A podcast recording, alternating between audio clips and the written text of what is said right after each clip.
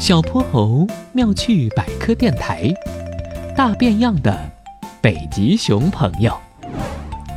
小泼猴和哼哼猪乘着金斗号来到了北极，从高空俯瞰，阳光越过树梢，爬上台原，一半的冰雪已经消融，增添了不少生机。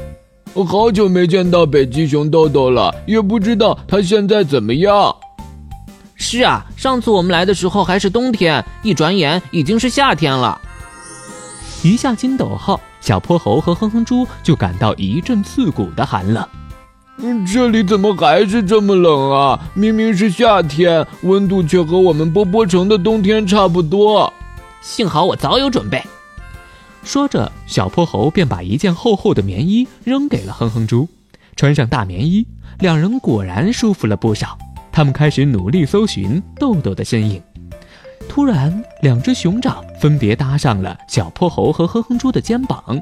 他们扭头一看，哎，你是哪位？长得好像我们的朋友豆豆啊！什么叫像？我就是豆豆本人啊！啊！小泼猴和哼哼猪一脸不可置信。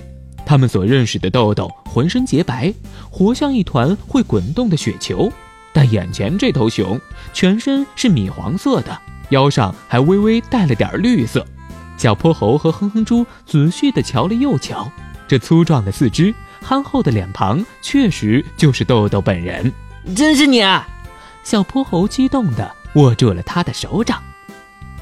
豆豆，你怎么变成这样了？我们都没认出来呢。你的毛不是白的吗？怎么变了颜色？你们可能不知道，我的毛一直都不是白色的。小泼猴和哼哼猪更讶异了。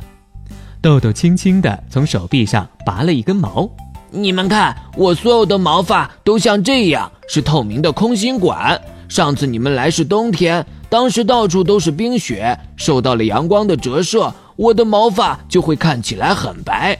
现在冰雪融化了不少，我们的毛发看起来也就变样了。那这绿的是怎么回事啊？哼哼猪指了指豆豆的腰。哦，这个呀。豆豆轻轻地揪了一下，从上面拿下来一小块绿绿的东西。他憨憨地笑了笑，嘿嘿，游泳的时候沾上的海藻。这也太奇妙了吧！再告诉你们个秘密。其实我的皮肤是黑色的。豆豆拨开手背上的毛发，露出了自己的真实肤色。只是因为我身上的毛太厚实了，所以看不出来。果然不出他所料，哼哼猪和小泼猴比刚才更加震惊，连眼珠子都快掉了。嗯嗯，豆豆，你藏了这么多秘密都不告诉我们，还是不是朋友了？哼哼猪做出要打他的架势来，不过。